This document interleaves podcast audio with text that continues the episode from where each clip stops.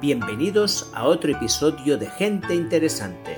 Soy Oriol Roda y hoy entrevisto a Georgi Yalev, un experto en el mundo del café. El café es un superalimento que yo recomiendo muchísimo. Mejora el rendimiento físico, la capacidad cognitiva y sus polifenoles son magníficos antioxidantes. El café es tan importante en nuestra cultura que algunos historiadores lo consideran uno de los factores que desencadenó la Ilustración, si esto te sorprende, solo tienes que imaginarte el cambio que representó que los intelectuales se encontraran en sitios donde, en vez de alcohol, que nos hace tontos, se tomara café, que nos hace listos. La semana que viene publicaré un artículo repasando todos los beneficios de esta sustancia, pero en esta entrevista quería hablar con Georgi para aprender cómo funciona toda la cadena de valor del café, desde su producción, distribución, tostado y preparación. Conocí a Georgi hace 10 años cuando realicé mi MBA. Él era una de las personas más brillantes de mi clase. Solo un ejemplo. Habla siete idiomas con fluidez, entre ellos el español, como verás. Después del MBA, Georgi trabajó varios años en Amazon en posiciones de mucha responsabilidad, hasta que decidió dejarlo todo y viajar con su mujer por todo el mundo. Durante ese viaje vio en primera persona los desequilibrios norte-sur. En particular, se involucró con una comunidad de productores de café que mal vivían para que nosotros nos podamos tomar una taza de esta bebida cada mañana. Georgi decidió que quería hacer algo para cambiar esta dinámica y fundó Caventura, una empresa que pone en contacto los consumidores del café con sus productores y se asegura que nosotros tomemos un café de calidad y que ellos puedan vivir dignamente. En esta entrevista lo revisamos todo sobre el café, dónde se produce, ¿Cómo se procesa? ¿Cómo se determina el precio del café en la Bolsa de Chicago? ¿Cómo se tuesta y de qué manera nos están vendiendo un producto de mala calidad? El impacto del cambio climático en la producción del café, de qué manera lo tenemos que preparar para conseguir el mejor sabor y hasta cómo usar la blockchain para que los productores reciban el precio digno. Ya ves que es una conversación muy amplia y al mismo tiempo muy profunda. Me atrevo a decir que después de escucharla tú también serás un experto en todo lo que se refiere al café. Y sin más dilación, te dejo con este episodio de Gente Interesante, con Georgi Dialev y el café saludable para ti y para el planeta. Muy buenos días, Georgi. Me gustaría empezar esta conversación con una reflexión sobre una de las maravillas y al mismo tiempo uno de los grandes desastres en los que rara vez pensamos. Y es que estamos aquí sentados, tú y yo, con una taza de café en la mano, disfrutando de uno de los productos más maravillosos de este planeta y no nos damos cuenta ni de la suerte que tenemos ni del terrible dolor que esto está causando. El café es uno de los ejemplos clarísimos de cómo el bienestar del primer mundo crea dolor en los países en desarrollo y en esta conversación me gustaría pues que entráramos en el detalle de, toda la cadena de creación de valor y por qué está tan mal, ¿no? Pero para empezar, me gustaría primero que nos contaras un poco quién eres, ¿no? Siempre hago, yo me hago una pregunta siempre y es ¿por qué tendría que escucharte, ¿no? Yo sé que tú eres una persona que es súper experta en el café, los oyentes que habrán escuchado la introducción, que siempre hago luego más tarde después de la entrevista, pues ya lo sabrán, pero sí que me gustaría que contaras un poco cuál, cómo ha sido tu viaje y especialmente que nos cuentes qué pasó en Colombia que transformó tu vida. Buenos días, Oriol. Muchas gracias por invitarme. Me gusta muchísimo que estamos aquí en Barcelona, para mí la ciudad más maravillosa del mundo. Vale, yo soy, yo soy de Bulgaria, uh, tengo 38 años y cuando tenía 19 años fui a Alemania para estudiar economía. eso es muy importante para, después para mi experiencia con café, por eso lo digo. Después de trabajar, después, después de la universidad, trabajé algunos años en Alemania y después fui a Barcelona, Barcelona a hacer mi MBA en ESADE contigo. Esto de verdad era la, el primer punto en mi vida donde empecé a entender que el mundo es muy grande, hay gente que están por todo el mundo y hay que descubrir este mundo. Hay que trabajar no solo en cosas que uno se siente bien y que conozca, pero hay que descubrir, hay que ser, que tener interés en todo lo que, que pase y esto era el primer punto del, de mi vida donde empecé yo tengo que descubrir más del mundo y no, todo, no solo todo lo que conozco. Después trabajé algunos años um, para Amazon, en, en, en varios uh, departamentos de Amazon, donde descubrí el punto de vista de tecnología en, en el mundo de, de negocios. Era una Uh, un momento o un periodo en mi vida muy, muy importante. Yo trabajé con Amazon Music y también con Amazon Retail, donde estaba trabajando con, con, procesos muy complejos, tenía, tenía equipos bastante grandes y todo esto era una experiencia muy interesante. Uh, después de cinco años estaba pensando que con, con, mi experiencia en Barcelona y con mi estudio de economía quiero conocer más del mundo, quiero ser inspirado, quiero encontrar más gente y con mi esposa nosotros hacíamos un, un viaje por todo el mundo, una circunnavegación del mundo por 16 meses. Esto era el momento de mi vida donde entendí que toda la gente en el mundo, nosotros somos, somos dentro lo mismos somos, somos gente que eh, tiene problemas, que, que puede reír en, en, las mismas cosas, que tiene familias y cuando estaba haciendo este viaje, en el momento decidí que quiero hacer algo para una comunidad local. No solo quiero viajar, pero me gustaría entender cómo vive la gente en un país que nunca ha conocido antes. Y como yo soy un, un, aficionado en el tema de café, siempre me, me, gustaría beber café, encontré la posibilidad de hacer un proyecto pro bono en, en Colombia estaba en la... Lo bueno, para quien no lo sepa, es que lo hiciste gratuitamente, ¿no? Exactamente, exactamente. la idea era que nosotros no necesitábamos en este momento de, de, nuestra vida dinero para, para vivir o, viajar y queríamos hacer algo que nunca teníamos la posibilidad de, de hacer. Y como un parte de mi familia estaba en la agricultura en Bulgaria, pensaba que café es una oportunidad de entender un poco más de, la agricultura de este país. Y ah, la verdad es que es, encontré un parte de la cadena de creación de valor en un producto que, que me gusta, que nunca pensaba que puede ser tan complejo, que puede ser, puede que tener tan, ah, tan influencia en la vida de, de, de muchísima gente en, en, nuestra vida, que tiene que, que puede ser un parte de, de la diferencia entre, como se dice, el, norte global y el sur global. y vale, me metí en eso por tres meses, ah, donde estaba trabajando con, con, esta cooperativa. ¿Dónde estaba esta cooperativa? Esta cooperativa estaba en, en, Sierra Nevada de Santa Madre que es en, la, en, la, parte caribe de Colombia, muy cerca de la ciudad Santa Marta.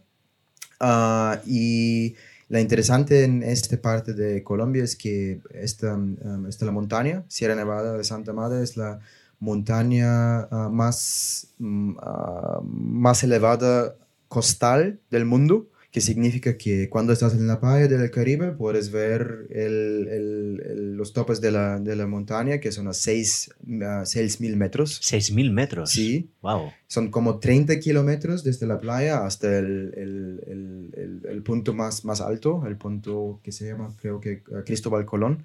Entonces, en, este, en esta montaña puedes encontrar todos tipos de, de climáticos que hay en el mundo. El, en el, en el, en el fondo es la zona bananera, donde, uh, um, donde mucho de, de, lo que escribí uh, Gabriel García Márquez en Ciel Años de Soledad está en esta parte del, de Colombia y al punto más alto es, tienes nieve, entonces es, tienes bananos y después avocado, después uh, cacao, café, fresas, tienes todo que, que necesitas en esta parte de, de la montaña.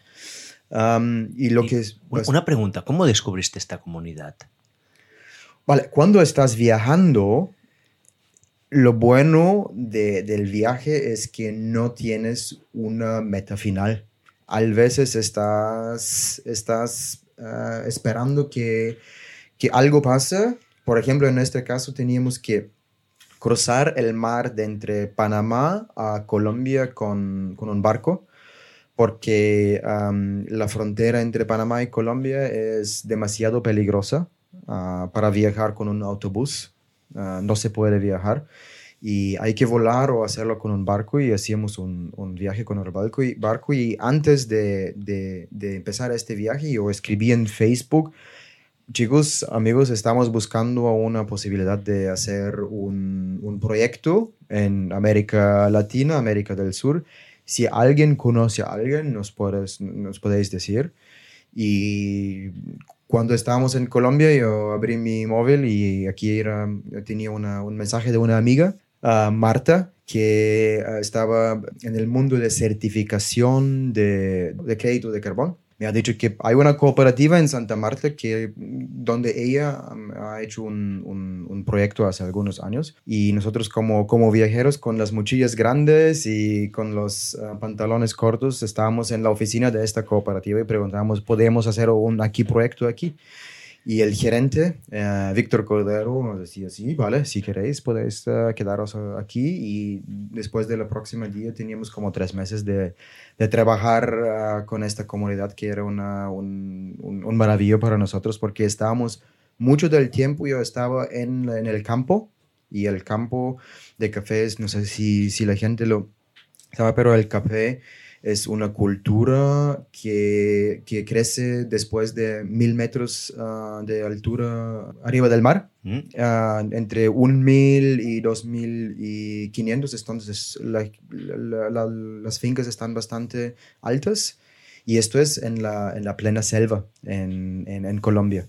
Y eso es una experiencia que, que, es completamente diferente que estar en el campo en España o, o Cataluña o Alemania hay, la gente está muy, muy, uh, tiene una vida muy diferente de nosotros porque arriba muchas veces no hay, no electricidad, no hay, no hay agua uh, para beber, todo está muy, muy difícil. Esto también era un parte del, de la ruta de, de, del tráfico de drogas Ah, en los últimos 30, 40 años, uh, Colombia estaba en un estado de, guerra civil uh, más de 50 años.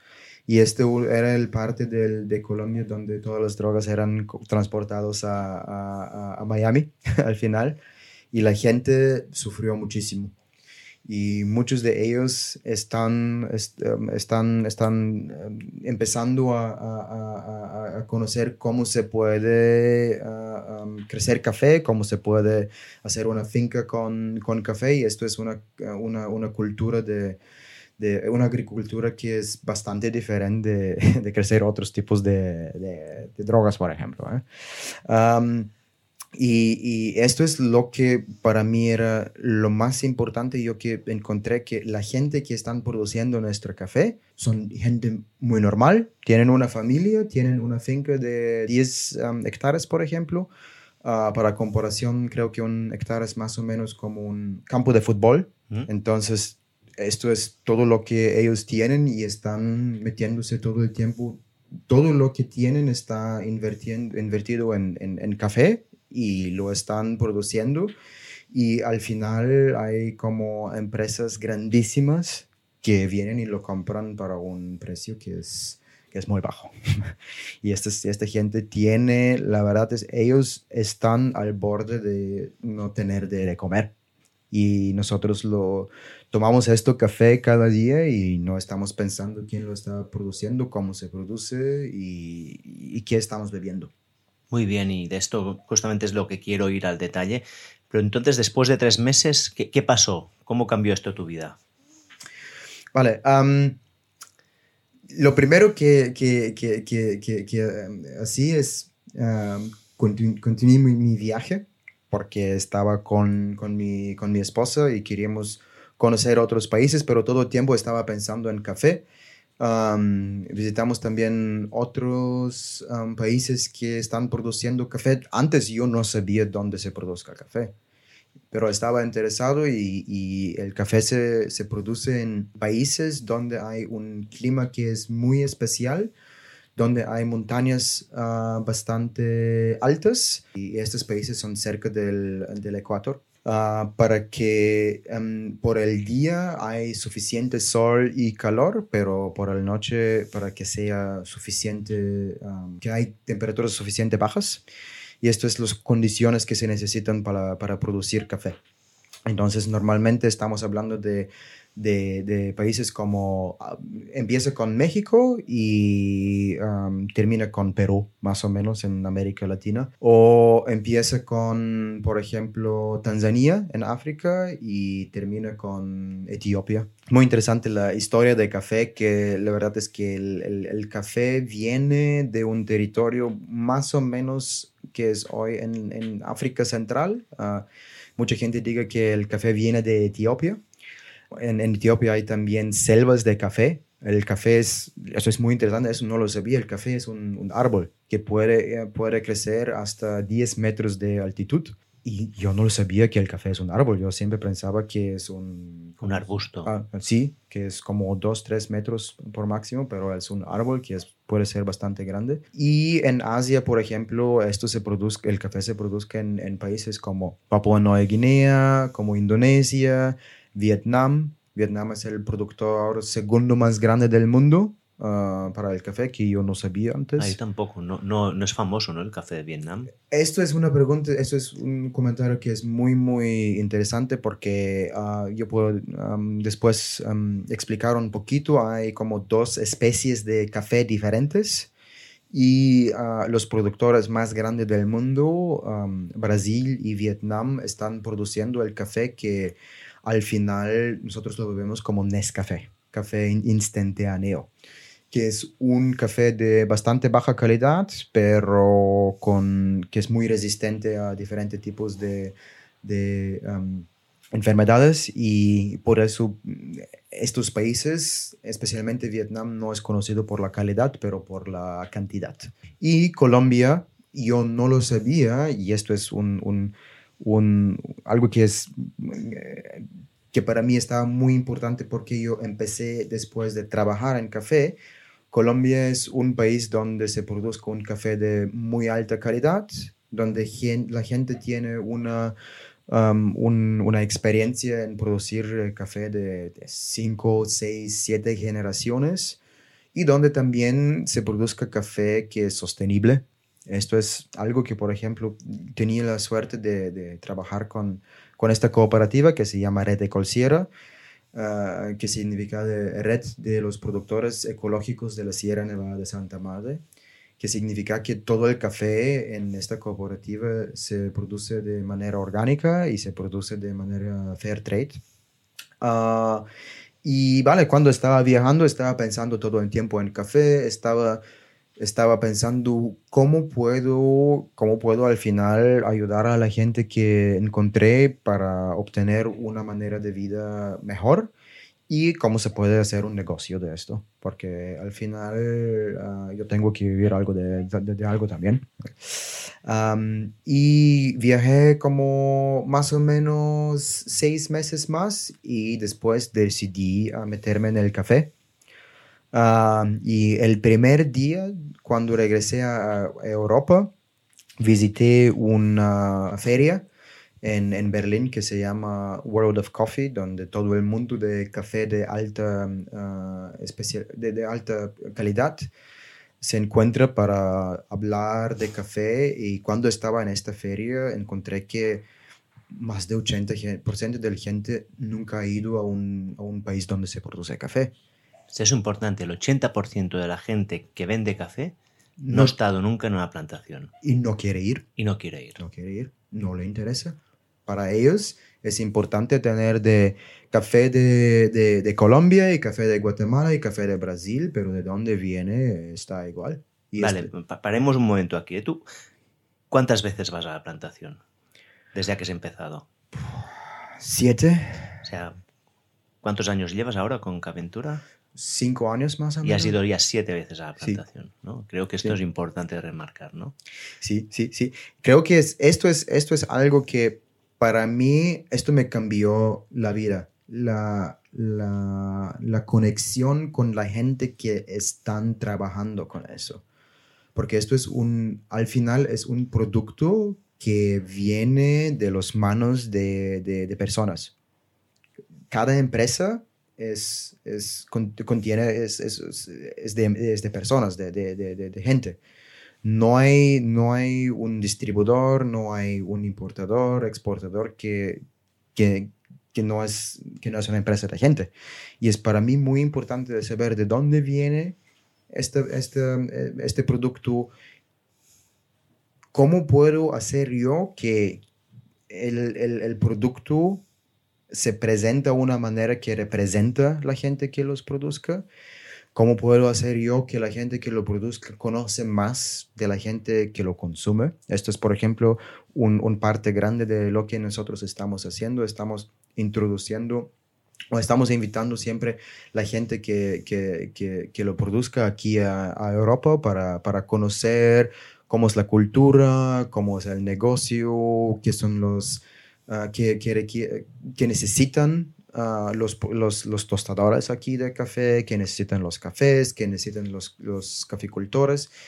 Y mi idea al principio para, para, representar a esta gente es, era muy fácil, uh, crear transparencia Ah, entonces empecé con una página de web donde estaba descubriendo, estaba escribiendo de dónde viene el café, así un, un, un, reporte de transparencia donde ponía para, para, para qué dinero estamos comprando el café, qué tipo de gastos tiene, tenemos y por qué estamos vendiendo el café a un precio que es, la verdad, es más que lo que Ah, ofrecen, por ejemplo, Lavazza o Nestle o las empresas más grandes, porque pensaba que la transparencia es el, primer paso para, para que la gente que consuma café sabe cuánto energía y cuánto esfuerzo la gente que lo produzca ha ponido en, en, en, en crear esto, este producto. Muy bien, y y con esto creaste una empresa, ¿no? Que estás saltando un poquito por encima de, de tu propio negocio, ¿no? Esto es, esto es muy interesante. Al, principio estaba pensando en esto como un proyecto y creo que uh, mucha de la gente que tienen propia empresa empiezan como eso. Porque uh, empezar una propia empresa es algo muy, muy difícil, tú ya lo sabes. Y aún es más difícil crecer la empresa y al final tener una empresa que, que funciona y que te permite de, de, de, de, ser profitable. Y por eso empecé con como un proyecto. Estaba pensando no en la empresa, pero estaba pensando en el café y los primeros pasos, cómo se puede importar café, qué se puede hacer con el café cuando, cuando empiece. Y esto era un, un, un, periodo de mi vida que era bastante interesante porque en un momento yo, yo decidí importar café, importé como un saco de café de 70 kilogramos de avión y tenía como un saco de café en, en Berlín y ahora estaba pensando en el vale. ¿Qué, ¿Qué puedo hacer con este saco de café? Tengo que empezar a encontrar clientes. Y los primeros que así es pensaba que necesito algo que es, que es muy innovativo y muy diferente. Esto es, esto es una de las partes de, del, eh, del, estudio de MBA, que siempre toda la gente quiere ser diferente y, y, hacer una innovación. Y estaba pensando, vale, ¿qué es algo que, que no se hace toda la vida y que puede añadir un valor? Y estaba pensando que mucha de la gente que, que, que, que, está bebiendo café está interesado en producto, está interesado en, en, métodos de preparación, tal vez a esta gente le gustaría también tostar el café. Y estaba haciendo un, un, un, un, estaba buscando información sobre eso y encontré que hace 50, 60, 70 años toda la gente estaba tostando café en la casa. Esto era mm. bastante normal. Y empecé a vender café verde. Se llama verde porque el café que no está tostado tiene un, un color verde. Estaba, y empecé a, vender café verde a consumidores final. tenía una página que está bastante buena y estaba explicando todo y hacía unos vídeos conmigo explicando cómo se puede tostar en la casa, por ejemplo, en el forno, hay como máquinas que son pequeñas que son bastante interesantes para para, para, para trabajar con ellas y esto era en el principio de la pandemia 2020 mm. y estaba pensando, vale, la pandemia no es algo que es, que, es, que es bueno, pero en este caso tal vez como un hobby puede ser interesante. Y empecé con una, una campaña de marketing y todo eso y al final, después de dos meses, tenía cinco compras. Muy pocas. nada, nada. nada. y eh, entendí que, vale, no, no puedo construir un negocio con esto porque al final entendí que la gente tal vez hay alguna gente que le gusta probar y que es interesante, para, para la gente no tienen tiempo para un paso más para beber café, que es tostar en la casa. Y tengo que, tenía que hacer un cambio de la estrategia y, y lo primero que hacía es hacer un curso de tostación para entender cómo se tuesta el café. Y esto es bastante interesante, no es muy difícil. Después de cinco días tenía una idea y empecé a tostar café yo mismo en, en una tostadora muy pequeña en, en Berlín. Ah, y esto cambió toda la, toda la estrategia de, de, la firma. Pero lo que, lo que para mí estaba más importante es que yo tenía ya la experiencia cómo se produce café. Puedo explicar un poquito más de esta parte de la cadena tenía la experiencia cómo se importa café y ahora tenía la experiencia cómo se tuesta café. Ahora solo tenía que encontrar clientes para eso. ¿Cómo se vende el café? el café se vende... Creo, que es... déjame que te interrumpa aquí porque creo que esto es muy importante, ¿no? Porque ya es... Creo que es una de las ideas que para mí a muchas veces nos hemos desconectado tanto de lo que consumimos. La gente va al supermercado y compra cosas y se piensa que han salido de allí, ¿no? que, el, pollo está envasado, que el café viene también ya tostado y, en un, y envasado y no nos acordamos de todo, de todo el proceso productivo. ¿no? Y de hecho en este podcast ya traje un día a un agricultor que trabaja con agricultura regenerativa, justamente porque creo que es básico que nos acordemos de, de dónde salen las cosas. ¿no? Y me encanta que tu proceso vital empezó aquí, empezó yendo con el productor, pensando esto, cómo añadir valor allí, comprando el café, viendo cómo lo podías traer hasta Berlín, que es donde tú vivías, aprendiendo a tostarlo, o sea, hiciste todo el proceso natural hasta llegar al final. Bueno, lo único que te saltaste que ya eras consumidor antes de, verlo, ¿no? Pero, pero el resto es un proceso natural desde empezar desde el principio, ir siguiendo todo en camino, ¿no? Y contrasta esto con esto, el 80% de, los, de la gente que se dedica al café que no ha visto nunca un árbol de café, ¿no? Sí. Y yo creo para, para mí esto es muy importante porque tú entiendes cuál es la realidad en todos los pasos, ¿no? Sí, sí, sí, sí, sí. Entiendo completamente que, que estás diciendo. Es, es, muy importante saber cuando se encuentra una, un, un, paquete de café en, en, en, un supermercado y está escrito producido en España o Italia o, o no sé cuál país. El café no, no se produzca en Italia, no se produzca en España, el café se produzca en países con con, donde la gente depende de esto. Hay, hay en el mundo 250 millones de productores.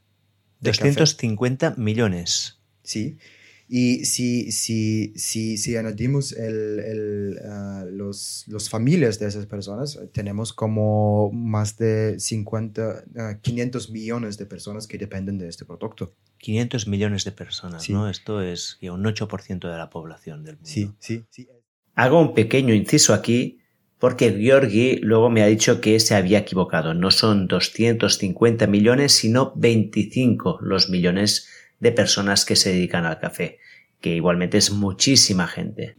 Es muy, muy grande. El mercado de café es 400 billones de dólares por, por, por, por año. 400 billones, o sea, 400 mil millones en formato español. Sí, es un, un, un, un, mercado muy, muy grande que tiene una historia de ah, más o menos del, del, del años 1500, más o menos. Y hay empresas que tienen ya 340 años de, de historia en, en, trabajar en café, importar café. Y Mm. por eso, al uno lado tenemos 200 millones de productores y al otro lado tenemos más o menos 10 empresas que controlan más de 50% del mercado. 10 empresas controlan el 50% del mercado. Se puede, puedes pensar que estas 10 empresas tienen un, un poder gigantesco en, en la compra de, de, café. Algunas de esas empresas son, por ejemplo, Nestle, que es, el, que el, que es el, el, la, la, empresa más grande de café del mundo. Um, otras, por ejemplo, Lavazza. Uh, hay una empresa de, de, de, de, Holanda que se llama Darboven, que es una de las empresas más grandes. Y también hay empresas que exportan e importan café. Hay una empresa, por ejemplo, en, en Hamburgo, en Alemania, que se llama Neumann Group, que controla 25% del um, exporte y importe de café mundial. Wow. Es una empresa. Una sola empresa. Sí. Bueno, claro, aquí ya empezamos a ver un, un problema, ¿no? Un problema bastante Mm. grande, sí.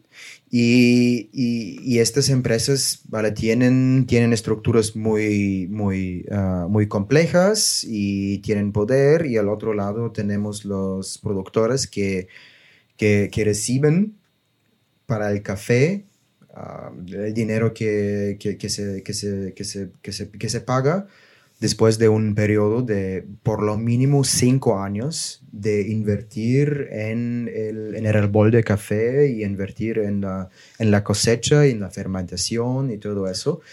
La verdad es que si, si alguien tiene la idea de empezar a trabajar con café, tiene que, tiene que empezar, como he dicho, como cuatro a cinco años antes de tener los, los primeros uh, frutos, uh, porque el, el, árbol tiene que crecer.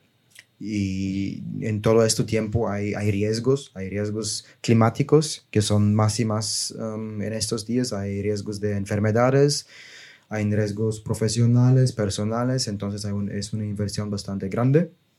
Uh, después de estos cuatro o cinco años, um, hay, que, hay que empezar con la, con la, con la cosecha, que es Ujú. algo que es muy, muy diferente de que nosotros estamos uh, pensando, o yo, yo que estaba pensando.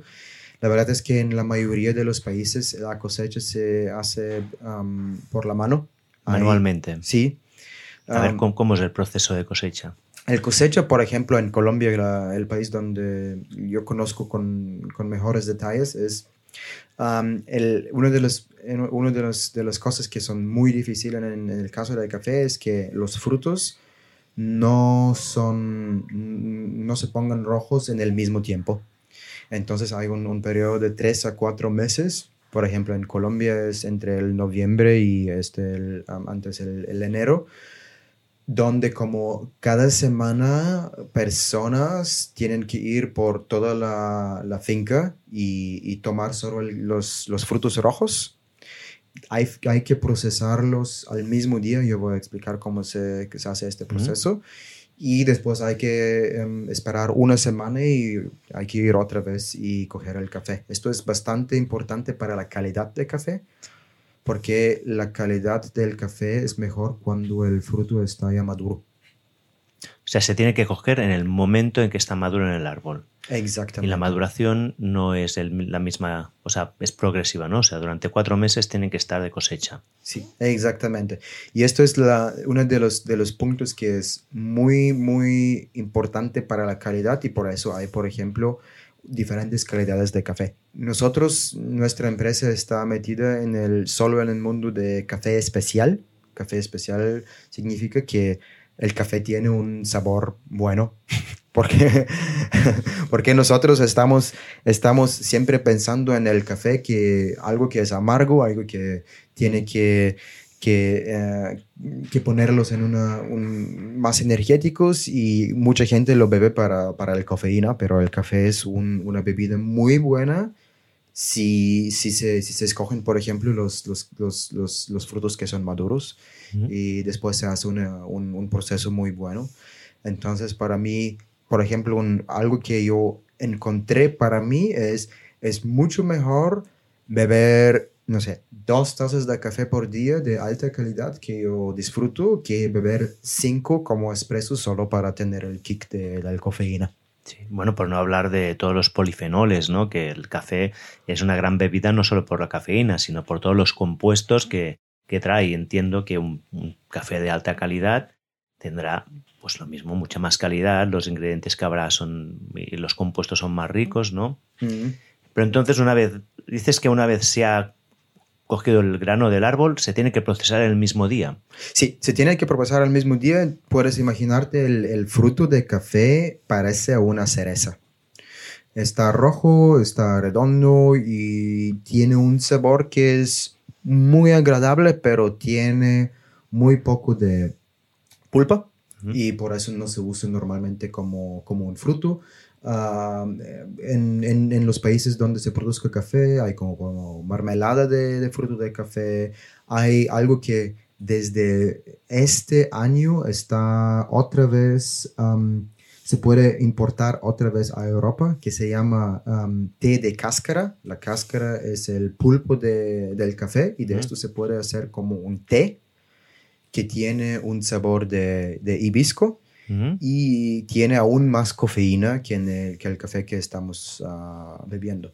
Porque esto que es, creo que importante que decir es, cafeína es algo que el, el café usa para defenderse ah, de, de, por ejemplo, de, de, de, como de ah, insectos, sí, insectos, sí. algo como así. Mm.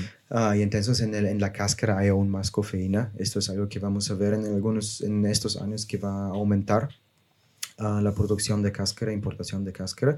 Pero vale, el, el, mismo día de que se escoja el café hay que despolparlo para que no fermente, para que no fermente sin control. Esto es muy importante. Y ah, normalmente en diferentes países hay diferentes métodos de de despulpar el café. Por ejemplo, en Colombia hay como una despulpadora en cada finca. Entonces la, la gente está trabajando de, no sé, 5 de, la, de la mañana hasta 5 de la tarde, porque en, el Ecuador, um, en, en, estas partes del mundo, el, el, día siempre es 12 horas, de 5 de la mañana a 5 de la tarde. Entonces el 5 de la tarde, cuando la gente termina con la, con la, con la, con la cosecha, hay que despulparlo se despulpa con una máquina por más o menos um, dos o tres horas. Y después de, de la pulpa hay como algunos otros ah, partes de café que, que hay que ah, remover antes que llegamos al, al grano de café. El, ah, se llama pergamino, el, el mucilage, y entonces lo que se hace normalmente en países donde hay suficiente agua, se hace una fermentación del café por 48 ah, horas para que los microorganismos puedan comer esto, esto mucilage, esto, esto parte del café, para que se pueda quitar. Y en, en esta parte de despulpación y de fermentación, lo que es muy, muy importante es selectir solo los granos de café que tienen una calidad muy buena. ¿Y esto cómo se sabe?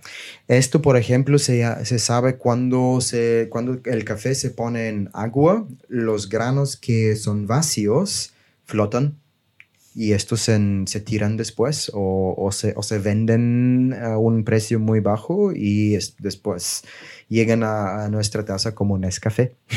Mm. o llegan a nuestra taza como café que es muy, muy tostado, porque esto es la, un poco la historia de, del café italiano o del café tostado muy oscuro. Cuando se tuesta el café, a, una temperatura muy alta, eh, al final tienes solo el sabor de café quemado y todos los defectos están como no se pueden ver más. Claro. Sí, el café quemado lo, lo, enmascara todo, ¿no? Sí, sí. Y por eso eso es, eso es mi, mi consejo a, las personas que, que, quieren como descubrir otra parte del mundo del café.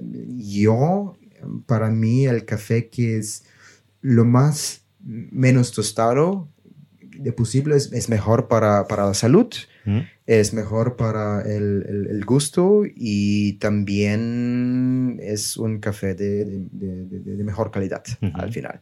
Vale, entonces después de la fermentación, 48 horas en agua, si se puede, ¿qué sucede? Vale, después lo que se hace es eh, un parte que es muy, muy importante, es eh, hay que hay que sacar la humidity. humedad. Humedad. Hay que sacar la humedad del grano para que se pueda exportar. Entonces hay algunas maneras diferentes a, sacar la humedad. El, el primero y lo que yo recomiendo siempre a buscar cuando se compra un café es poner el, son, el, café en, en, um, el sol para que puede uh, secarse. Secarse, para que pueda secarse por algunos días, para que sea un, proceso controlado. Esto es bastante difícil en algunos países, por ejemplo en Colombia, porque la cosecha es en el tiempo de, de lluvia en el, en el, invierno, como se dice en Colombia. Ah, es todavía como 25 grados, pero lleva cada día y hay que, hay, que, hay que estar muy vigilante y cuando lleva hay que, hay que sacarle el café del sol y después ponerlo otra vez y esto es a veces como tres, cuatro días, eh, cuatro veces al día. Entonces, un, un, una manera muy manual de hacerlo, pero esto es la manera hoy en día para sacar la mejor calidad del café. Y uh, después que um, el, el, café está seco, uh, el seco significa que hay una humedad entre 7 y 12% de humedad en el, en el, en el grano. Um, viene otro momento que es, que es bastante difícil para muchos productores. Hay que transportar el café de la montaña a la, a la ciudad.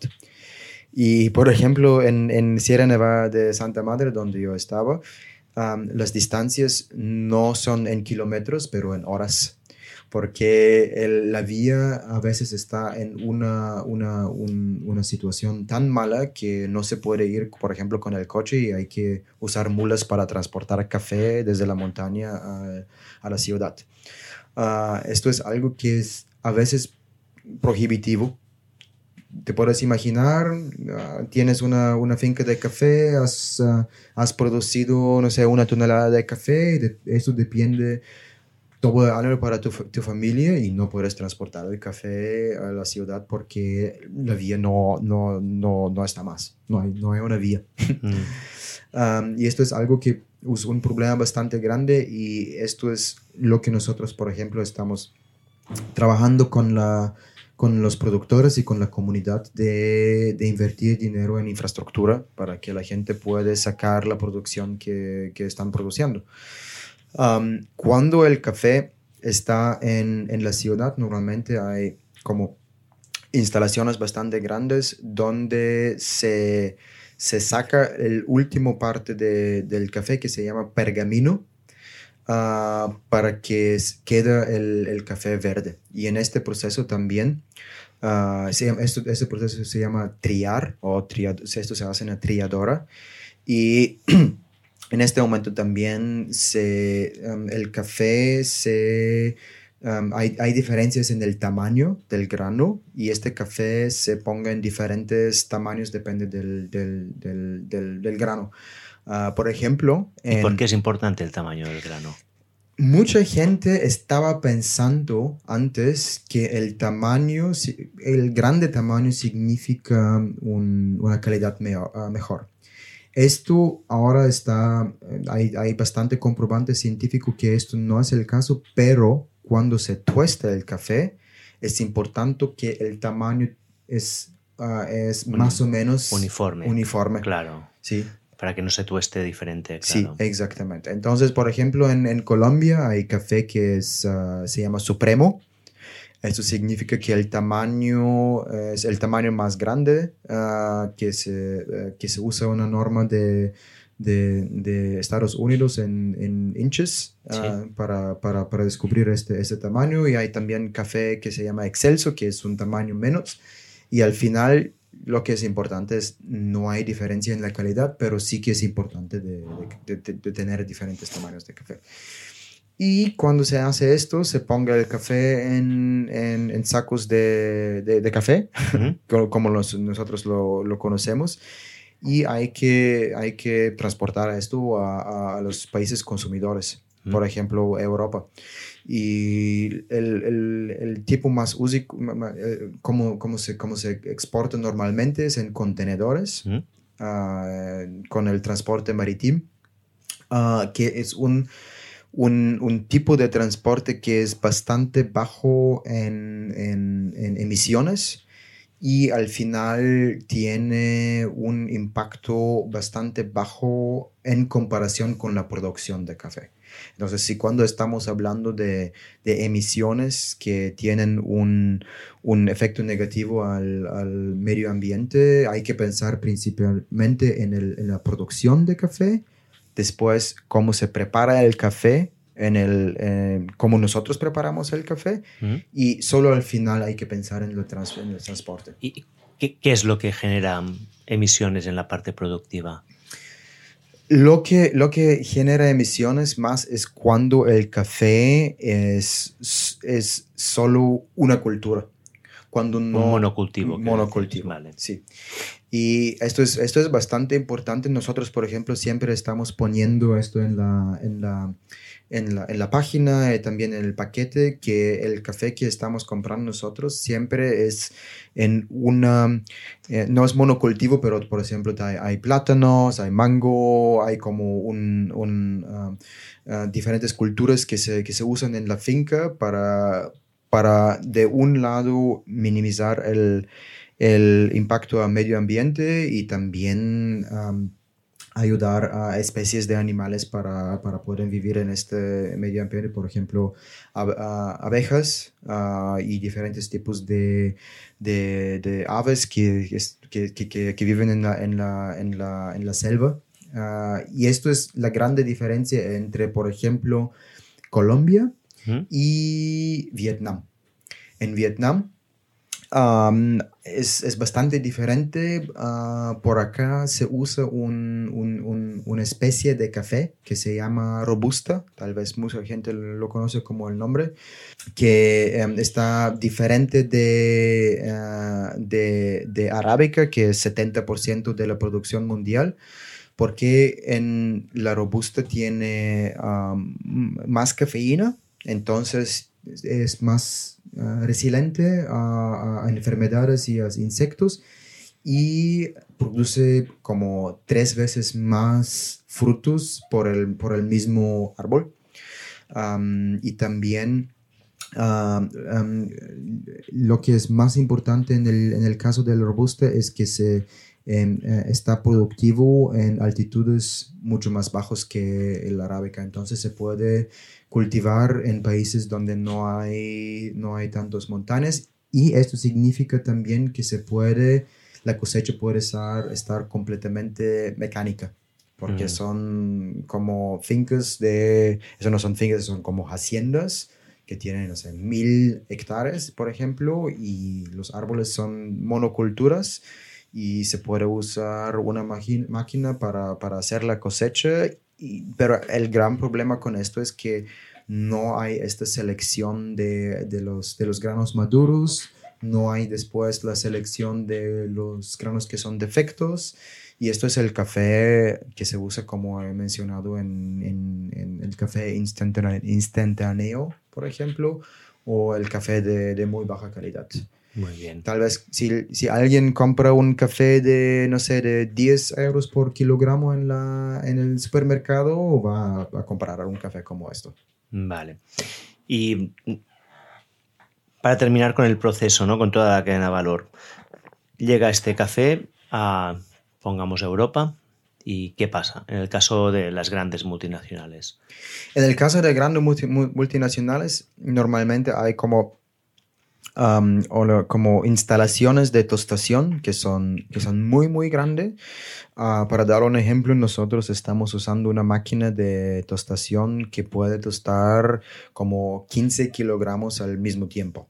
Y hay una persona, que, el tostador, que que está probando el café todo el tiempo y tiene un proceso de verificar hasta qué momento el café hay que tostarlo y después lo catamos todo el tiempo. Catación es el proceso de probar el café.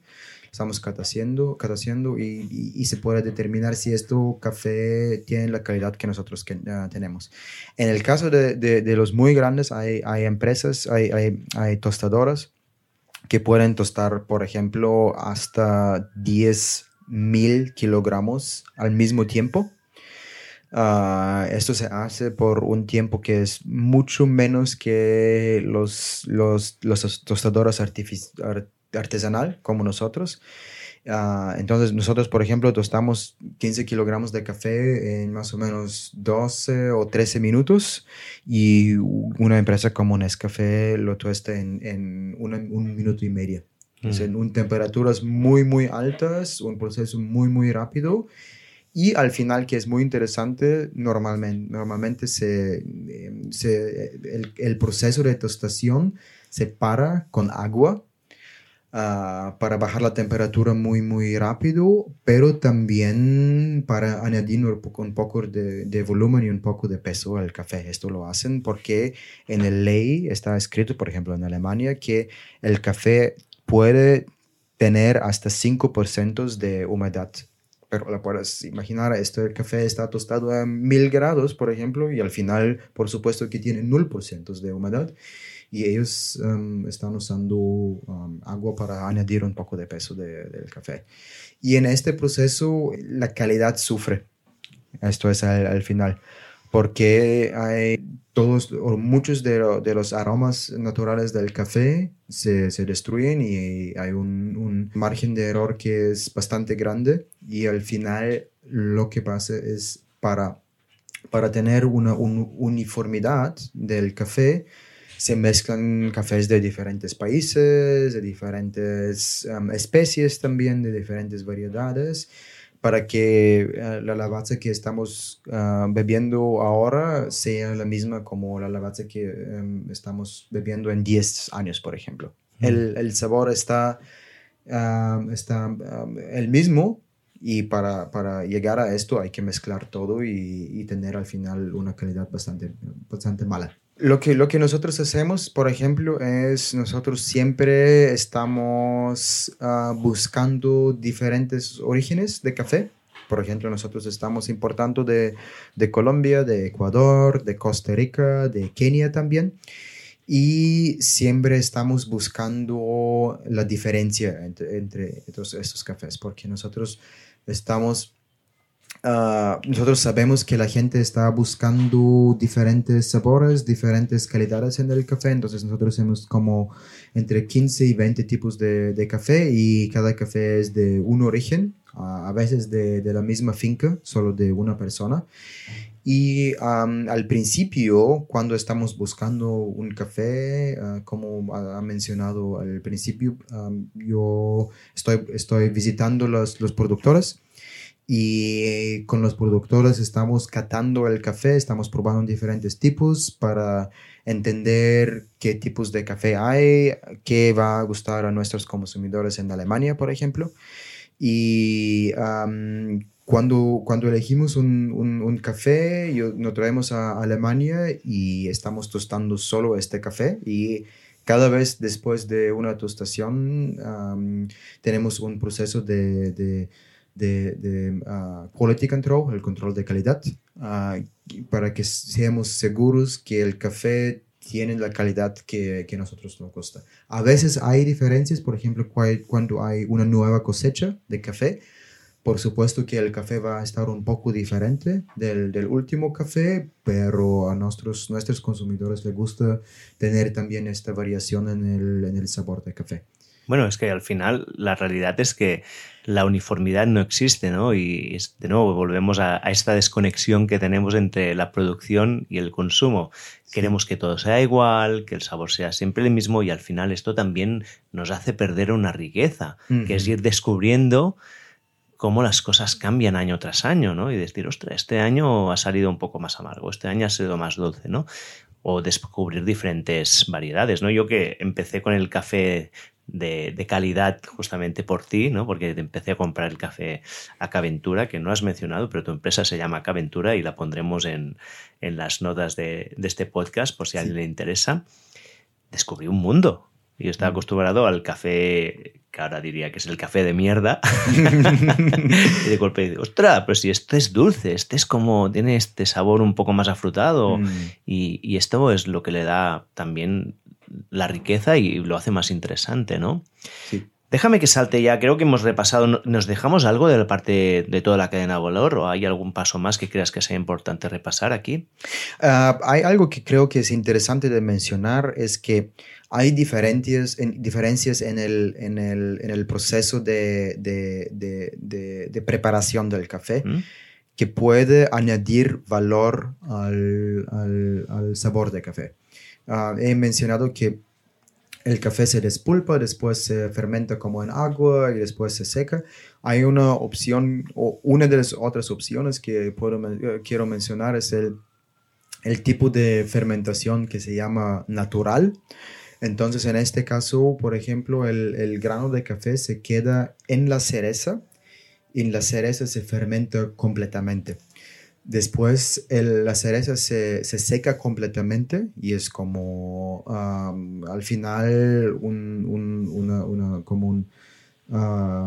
como una pasa, ¿no? Una pasa, exactamente, sí. Como una pasa. Y esto puede añadir mucho, notas mucho más dulces al café.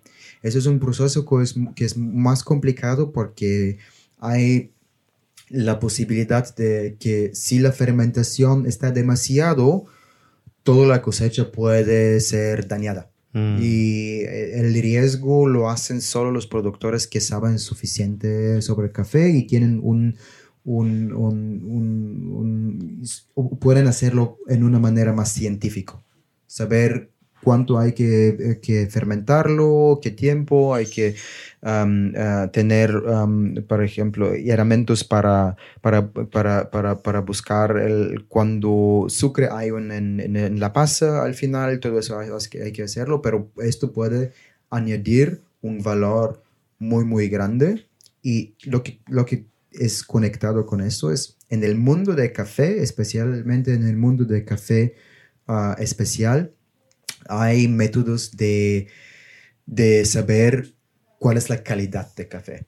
el mundo de café ha tomado mucho del mundo de vino ah, y uno de los, de, los, de los métodos que se usan eh, era desarrollado por una organización en, Estados Unidos que se llama Specialty Coffee Organization.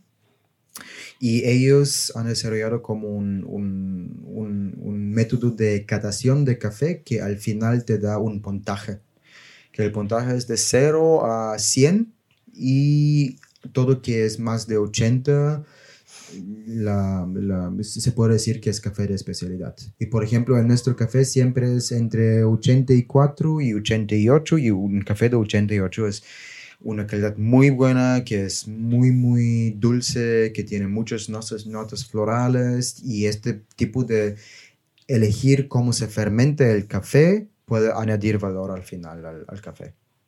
Muy bien, Georgi, pues hemos terminado con la parte productiva, la entendemos muy bien. Ahora quería conocer un poco más sobre cómo es la economía detrás del café. ¿no? Has hablado antes de 250 millones de personas que trabajan con el café, ¿correcto? perdona, es, que son 25 millones. Ah, vale, 25 millones de personas, bueno, igual es una cantidad, es impresionante. Hay 25 millones de productores. ¿Quiénes son los propietarios? Los propietarios normalmente son familias muy pequeñas. en el, el promedio de, del tamaño del finca en todo el mundo son dos hectáreas. Entonces, estos son más o menos tres campos de fútbol. Y esto significa que una familia de cuatro o cinco personas tienen una finca que puede producir algo entre, entre uh, una tonelada por año y 3, 4 toneladas por año. Muy bien, o sea, un productor medio tiene entre una y tres hectáreas y genera entre una y tres toneladas de café. Muy bien. Y hemos dicho antes que el 50% de, del café lo compran 10 empresas. Sí. ¿A cuánto pagan? ¿Cuánto les pagan a, los productores? Esa es una, una, pregunta que es muy interesante porque el, el precio mundial, eh, hay una bolsa en, en Chicago que es um, la bolsa de, um, de, de, productos, no es de, de, stock, pero de productos. Y en esta bolsa hay algo que se llama el, el precio de café en el futuro. Eso es mm. por ejemplo, hoy se haga un contrato para el diciembre de este año y el precio de café es uh, más o menos 3 euros por kilo. 3 euros por kilo. 3 euros por kilo. Y este, este precio lo que, lo que hay que pensar que es muy, muy importante, este precio es un precio fictivo. El precio no depende de la demanda y no depende de, de cuándo café se, se, se, se ofrece directamente este precio se haga de gente que están en una oficina y que están haciendo un trading con el café. O sea, es especulación. Es especulación. Y a veces hay momentos que el café baja hasta un euro por kilo y hay veces en el café sube hasta 5 euros por kilo. Y esto es como hay, hay, ciclos que son cada cinco años y el café baja y después sube y después baja y después sube. Y te puedes imaginar que para una familia que produzca café y depende de esto es, es, es una mierda, porque nunca saben si tienen que invertir o no. Y esto no depende. El, el, el, la demanda de café crece todo el tiempo. El último, este año, hay una, hay una página, hay una, una empresa que se llama Statista, um, que es la, la, empresa más grande para, para, para datos estadísticos. Este año el, el, la demanda del café o el, el, mercado de café va a subir 17% en el nivel global. 17%. 17%. Esto es una borrada. Sí, sí, sí, sí. Vale, hay unos efectos, por ejemplo, el último año teníamos el efecto de, de la pandemia, que significa que menos gente están bebiendo café en el cafés, que es una grande parte de eso. Pero al promedio el, el mercado de café sube con 5% ah, en el, uh, cada año. Y entonces, o sea que al final lo que me estás contando es que el precio que van a pagar a los productores no depende ni de la producción que han tenido, ni de la demanda que hay, sino de unos cuantos tipos que están allí en Chicago viendo cómo pueden maximizar sus, sus beneficios a base de especular con los precios futuros, ¿no? Sí, sí, los precios futuros. Hay que, hay que pensar, lo que es interesante es que el volumen que se compra y vende en esta bolsa es el múltiple del, del, del volumen que se produzca en café. Entonces, la gente están comprando y vendiendo café todo el tiempo en contenedores por todo el mundo y el volumen en la bolsa es como, no sé exactamente, pero tres o cuatro veces más que hay café en todo el mundo.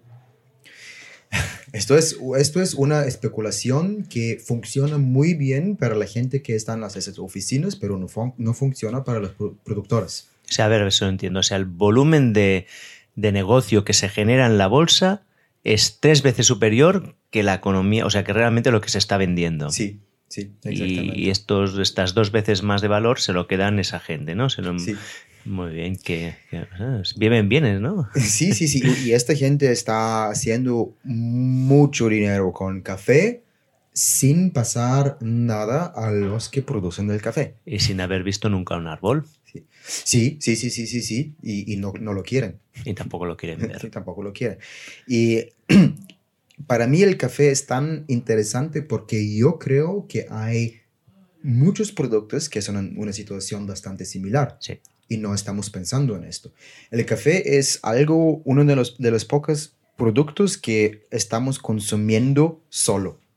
Cuando, cuando tomo un, un vaso de café, dentro hay solo café.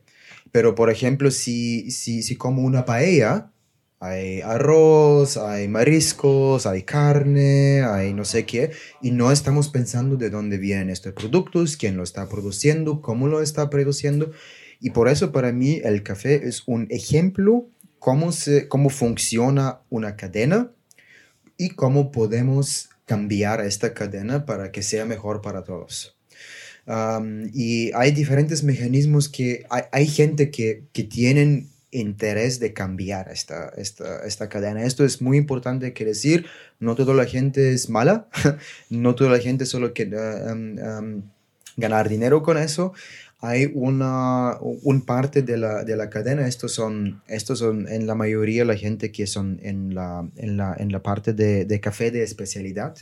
¿A qué le gusta que los productores también tienen un, un, una vida mejor? Porque al final ellos producen el café y si ellos no pueden uh, ganar suficiente dinero para su, para su vida, no van a producir café entonces hay algunos mecanismos, mecanismos que, que, funcionan a veces. El mecanismo que mucha gente conozca es el ah, mecanismo de fair trade. Que es el comercio justo. Comercio justo. Mm. Exactamente. Y ¿Cómo funciona? Este mecanismo es, no es perfecto, pero es un mecanismo que tiene un, se conoce por todo el mundo y, y funciona en todo el mundo y y cada, cada cooperativa puede ser parte de esta, de esta cadena.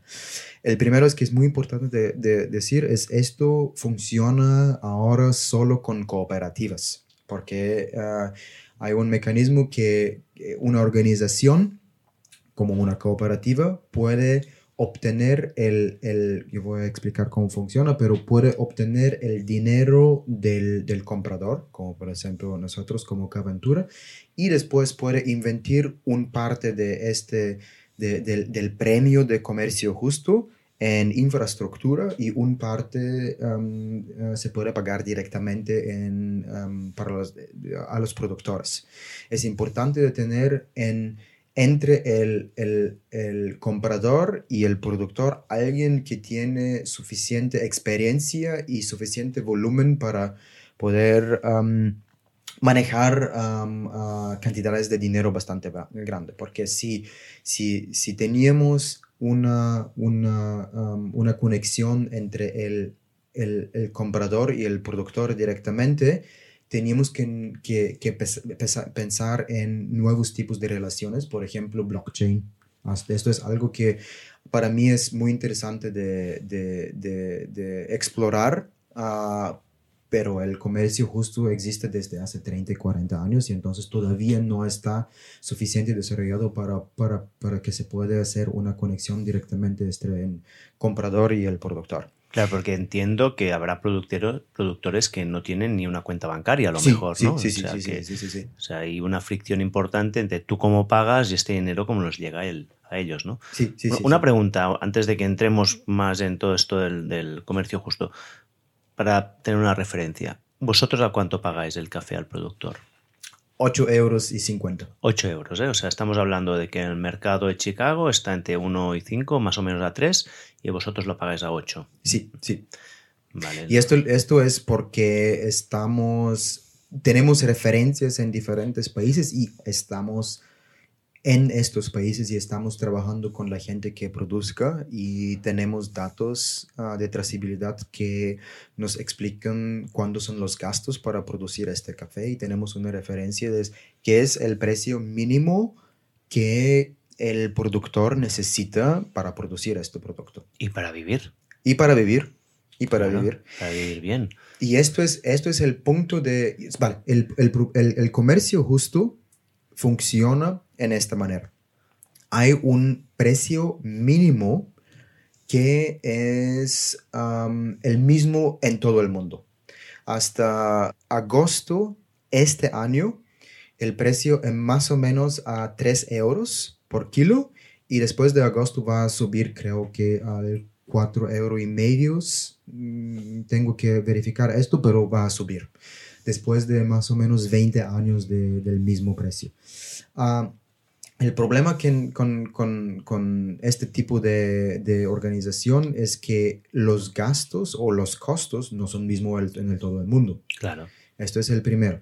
Y el segundo, como he dicho, el, problema, eh, el segundo problema es que el precio eh, que, es, que, que, que las empresas grandes están pagando, este precio de, de la bolsa, a veces es abajo de, los, de este precio, de precio mínimo, mínimo y a veces eh, más. Si es abajo, tenemos el problema que los productores buscan a veces solo el café de una calidad muy mala y lo venden a este precio mínimo, porque cada, cada, cada comprador tiene diferentes precios para el, para el producto peor y para el producto mejor. Entonces, al final, el producto de, de, de comercio justo, en caso normal, tiene una calidad inferior, porque esto es un precio garantizado que no Mm. depende de la calidad. Vale, lo Y el, entiendo. y el otro problema es cuando el precio mundial es más que esto, este precio, entonces nadie compra, nadie vende como comercio justo, pero vende normal porque el precio mundial es, es más que el precio de comercio justo. Vale, a ver si lo entiendo. O sea, claro, si el, si el precio que se marca en la bolsa de Chicago es, pongamos, un euro, Mm, y esto supongo que es variable, depende de la calidad, ¿no? El, el- el productor dirá, bueno, pues en lugar de vender a un euro el, el- el café malo, lo venderé a tres a comercio justo. Y el, el que es más caro ya lo venderé por los canales normales. Si el precio es de 5 euros, nadie quiere vender. a- o sea, que estamos hablando que el comercio justo, que es lo que cuando vamos al supermercado y compramos para sentirnos bien y Mm. pensar que estamos haciendo las cosas bien, es muchas veces un producto de inferior calidad sí. Y que además también está en un rango que tampoco es tan diferente de lo que sale de la bolsa de Chicago, ¿no? O sea, tampoco está cambiando las cosas radicalmente. Sí, sí, sí. Esto es, esto es lo que... Ostras, me acabas de desmontar a mí, yo que iba al supermercado tan contento y feliz diciendo, oh, compro comercio, comercio justo. Vale. Para mí el comercio justo es un, una manera de, de- de pensar en las cosas y de envolverse. Es, hay un mecanismo, hay, hay una organización bastante grande que, está apoyando los, los, productores. Hay, um, hay, hay, los productores mismos están pensando en esto con, con, con orgullo porque um, saben que su producto es un parte de una cadena de productores que, que, um, que están haciendo algo para, para, para, para, para todos los productores en el mundo, pero el problema con comercio, justo es que no siempre es justo. y esto lo sabe todo el mundo. Hay otras maneras de pensar en esta manera y nosotros, por ejemplo, estamos todo nuestro café está verificado como comercio justo, pero estamos pagando más. Y estamos, lo que estamos pagando más, este, este diferencial, depende de, de dónde viene el café y de qué tipo de necesidades hay, uh, tienen los, los comunidades en Kenia, por ejemplo, o, o en Costa Rica o en, en Colombia. El problema con esto es que esto depende de las empresas. Yo pienso que nuestra empresa está haciendo todo lo que es posible para, para, para pagar un precio justo, pero no tengo ninguna idea si las otras empresas que están haciendo algo similar lo, hagan, lo hacen de la misma manera como nosotros. Esto eh, hay un, término de más o menos de marketing que se usa para esto que se llama ah, ah, un, un negocio directo que significa que el comprador o el testador conoce la persona que produzca el café, tiene una relación comercial directa y también ponga en la, por ejemplo, en la página de web de qué precio está comprando el café, por qué lo está comprando de todo eso, pero no hay manera de verificar todo eso. Claro. Y yo estoy ahora en el, en el momento donde estoy eh, muy feliz que estamos en un, un, en un parte de, de, de- de- de- de la historia de la humanidad que hay tecnología que nos puede cambiar eso. He mencionado el blockchain, por ejemplo. Todavía nosotros no estamos trabajando con el blockchain, pero esto se- sería una posibilidad de verificar estas transacciones a una manera que puede ser la misma de todo el mundo. Para que tú como comprador sabes exactamente qué es el precio que se paga para este café y para que tienes una manera de verificar si este precio está suficiente para esta persona que, que, que vivir. Hay que pensar, estamos, pens- estamos hablando de eh, 25 millones de productoras tenemos que pensar que estos son personas que tienen razón de, de obtener el precio mejor para su, para su café. Claro. Entonces, ellos tienen también la, el, el, el incentive de de, de, de, poner en sus gastos precios que son más altos que en la realidad, porque para ellos un, precio mejor es un precio mejor. y hay que, hay, que, hay que facturar todo eso también y hay que pensar cómo se puede, cómo se puede crear un, un, comercio justo de verdad. Y esto es una, la, la pregunta fundamental. ¿Qué es justo? ¿Para quién? Es muy difícil para que una transacción sea justo, justa para ambas partes. Esto es algo que es muy filosófico, que, que hay que pensar en, y creo que el café es algo que nos, nos permite pensar en estos, estos temas filosóficos con, con un producto concreto. A ver, ¿cómo desarrolla un poco más esta idea? ¿Cómo sería? O sea, entiendo que, claro, hay un incentivo por las dos partes del productor de sacar el máximo posible, del comprador de, que sea lo más barato posible, ¿no? Y entiendo que en principio, ¿no? Si hacemos caso a Adam Smith, si hubiera un mercado libre, esto se autorregularía de alguna manera, ¿no? Pero no estamos ante esta situación porque todo está controlado por unos intermediarios, ¿no? ¿Es más o menos esto o hay algo un poco más allá? Sí. Una manera de, de, hacer esto más justo es al final conectar el consumidor con el productor.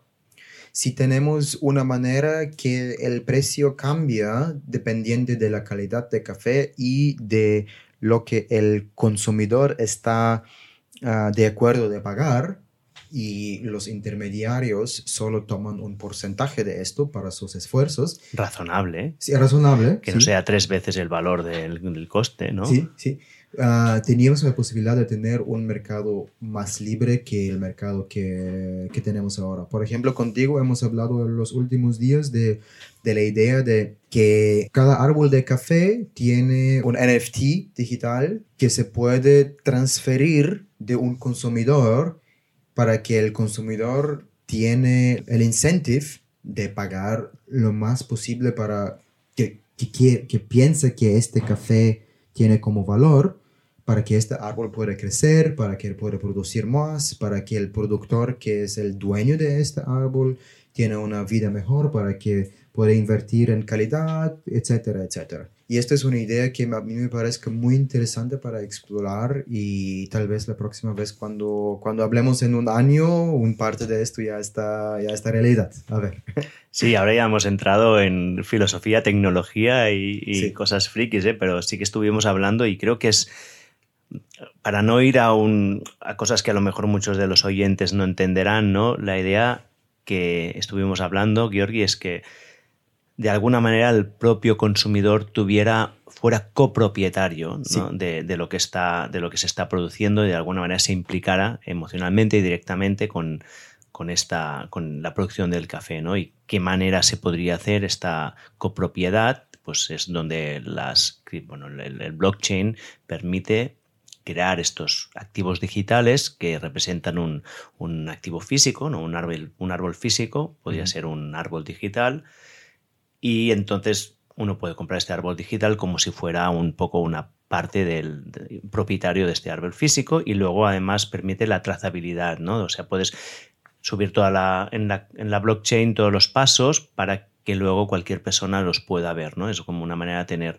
trazabilidad. es un poco filosófico y raro, ¿eh? yo no entiendo mucho, pero es, lo encuentro interesantísimo y como una aplicación chulísima mm. de esta tecnología que hasta ahora ha servido básicamente para, para, la, para la gente ganar dinero, ¿no? Sin mucha aplicación real, ¿no? Sí, sí. Y esto es, la verdad es esto lo que me, que me encanta en el caso del café, es que es algo que lo puedes tomar y puedes, puedes sentir la calidad, indiferencias en, en, en, en, de, dónde, de dónde viene, pero al mismo tiempo puedes pensar en maneras de cambiar de cadena de valor y después copiar esto a otras cadenas de valor.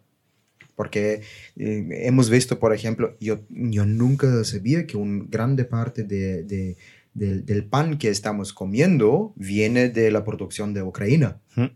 Correcto, sí. Sí, y los últimos meses lo hemos visto que hay alguna un problema muy grande si la concentración de producción de algo que es tan importante es solo en un país que tiene un problema político, político y todo eso. Y si, si podemos cambiar, por ejemplo, la, la, cadena de valor para que, para que esto sea para que esto sea em, algo de, de, de nuestra vida cotidiana, podríamos cambiar esto también.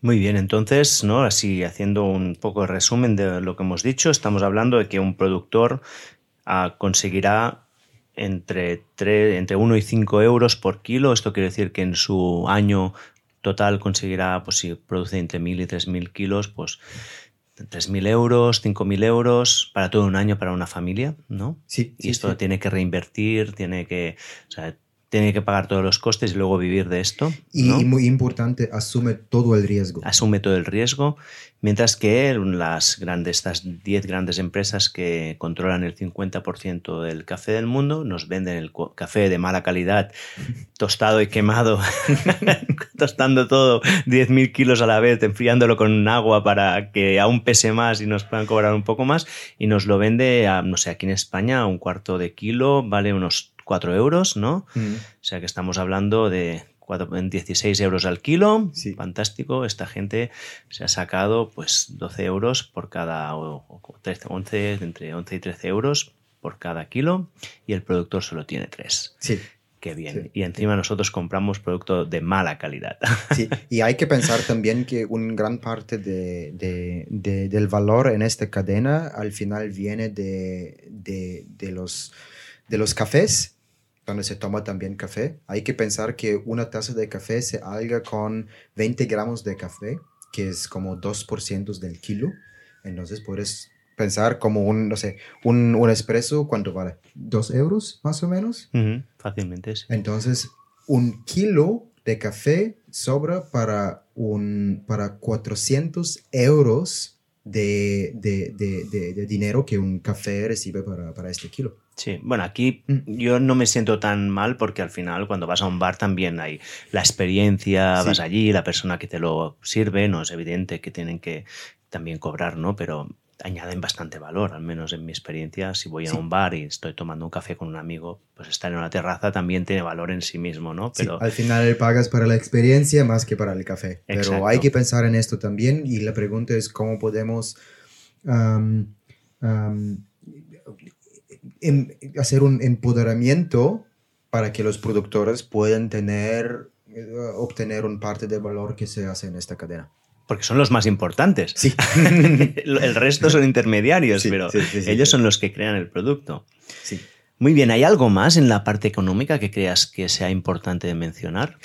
hay algo que es muy interesante y no hemos hablado de esto todavía. Esto es el, el parte de, del cambio climático que es algo que nosotros aquí en Europa mm, ahora estamos pensando en esto como algo que, mm, vale, ocurre, por ejemplo, aquí en España hay, el último año creo que tenía una... Una sequía muy fuerte. Sí, muy fuerte, pero todavía no es algo que nos cambie la vida.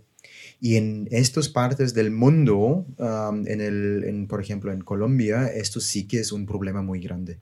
Ah, por ejemplo, el, el tiempo de, de lluvia ha cambiado radicalmente en los últimos años y hay años donde, por ejemplo, hay una cantidad como 10 de 15 veces más de lluvia por metro cuadrado por una por un temporada de lluvia que hace como 5 años. Y esta gente que están produciendo el café nunca saben qué va a pasar este año. Y nosotros como estamos hablando de calidad y estamos hablando de, de, la cadena, nadie todavía está invirtiendo en cómo vamos a, trabajar con este problema en el futuro.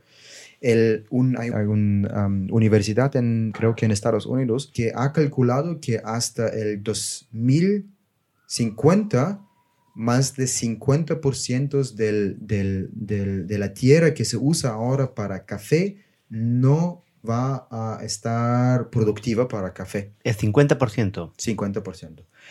Por supuesto, eso significa que vamos a tener nueva, nuevas partes de, de, de, la tierra donde se puede cultivar también café, pero nunca se sabe cuánto. Entonces tenemos un problema que, que va a manifestarse en los próximos años, que vamos a tener menos producción de café y esto también es lo mismo para muchos otros ah, productos, por ejemplo, no sé, bananos o mango, o avocado, todo eso.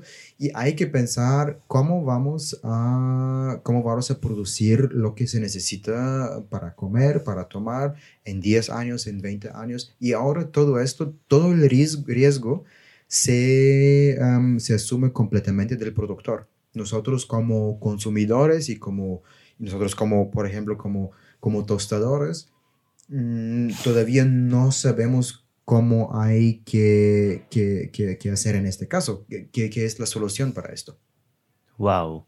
Y por curiosidad, ¿qué nuevas zonas se van a abrir para producción del café? ¿Lo sabes? ¿Se, ha pensado ya? Lo que, lo que pasa, por ejemplo, especialmente dort, uh, uh, en, los, en los países donde estamos nosotros el café, es que el, la producción se mueve a, partes de la montaña más altas. Entonces hay más calor, por ejemplo, en esta parte de la montaña donde se produce ahora, entre 1.000 y 2.000 metros, y después, eh, si hay demasiado calor, esto se mueve a 2.000 a 2.050. La pregunta es qué pasa si la montaña no tiene más de 2.000 metros de, de, altitud, entonces no, hay, no, no se puede producir café en estas partes. En los últimos años, lo que es interesante es, hay nuevas partes del mundo donde se, donde se produce café. El último, por ejemplo, es la, la isla en Italia, Sicilia, hay producción de café por primera vez en, el, en, el, en, en, la historia de, de, del, del, mundo se produzca café en Europa. Wow. Yo no sé qué significa esto. Significa que nosotros vamos a tener producción aquí en Europa y entonces los, lo, em, sería más fácil de importarlo o, o transportarlo o puede ser que significa que aquí los gastos o los costos son demasiado altos y no se produce aquí, pero no se puede producir en Colombia porque el cambio climático es demasiado fuerte y no tenemos café más.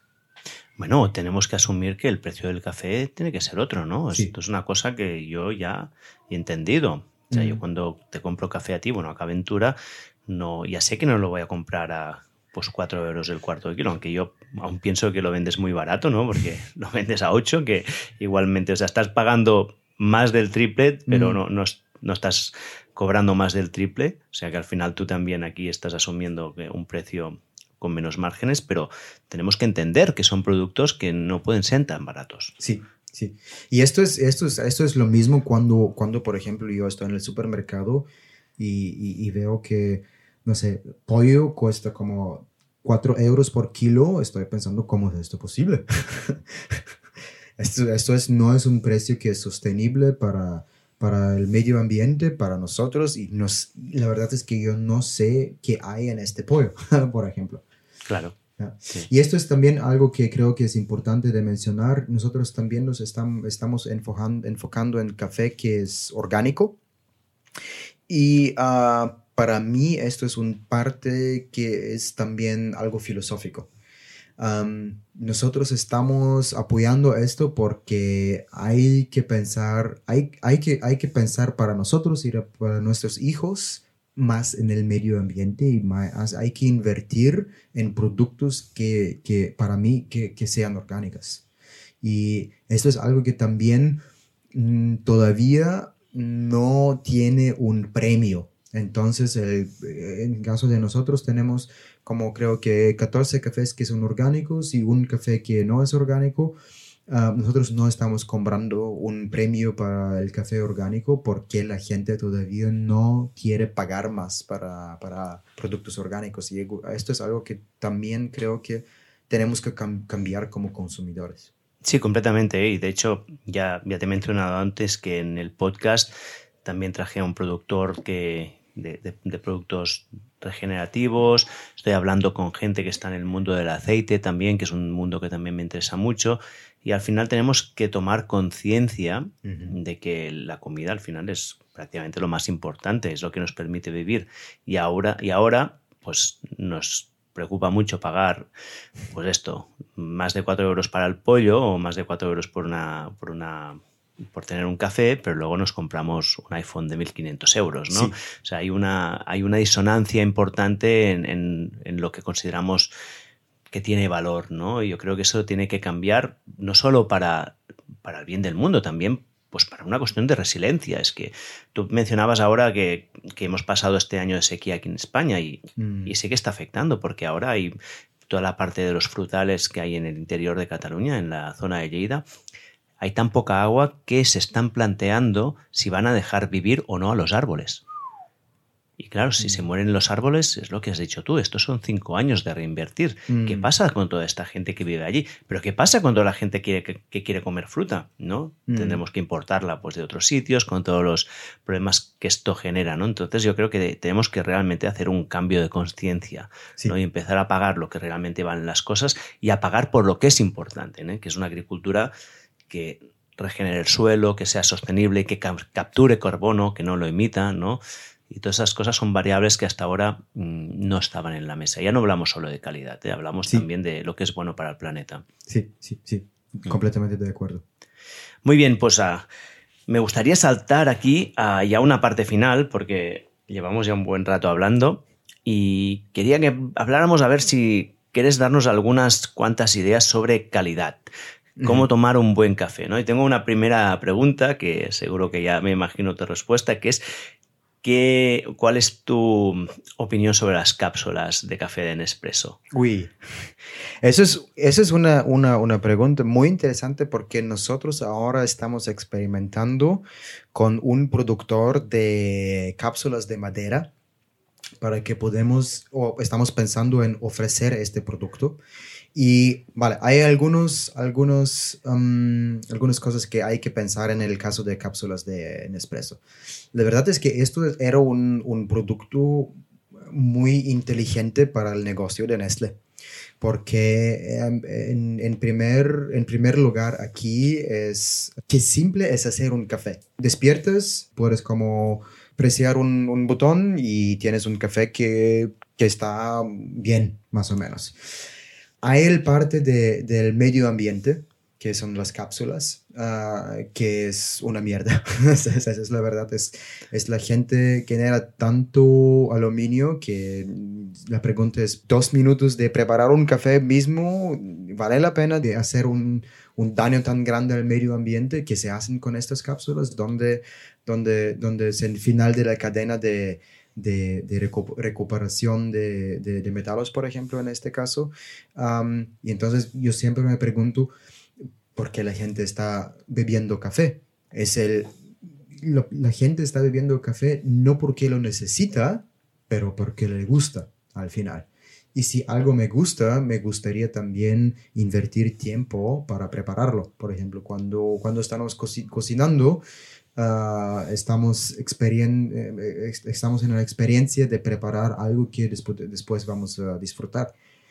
Siempre se puede también pedir un, algo para comer de una pizzería o algo como así, pero entonces toda la experiencia de preparar la comida ah, no existe. Y lo mismo para mí también para el café no tiene que ser un, un, ritual que es, no sé, 20 minutos, pero lo, la minuta para preparar este café vale la pena al final. lo que también es interesante es que nosotros, como, hemos, como he eh, mencionado, estamos en el, en el proceso de, de, probar cómo funciona nuestro café con cápsulas y esto es un, una manera, un proceso que es bastante difícil porque estamos trabajando con una empresa pequeña en Alemania.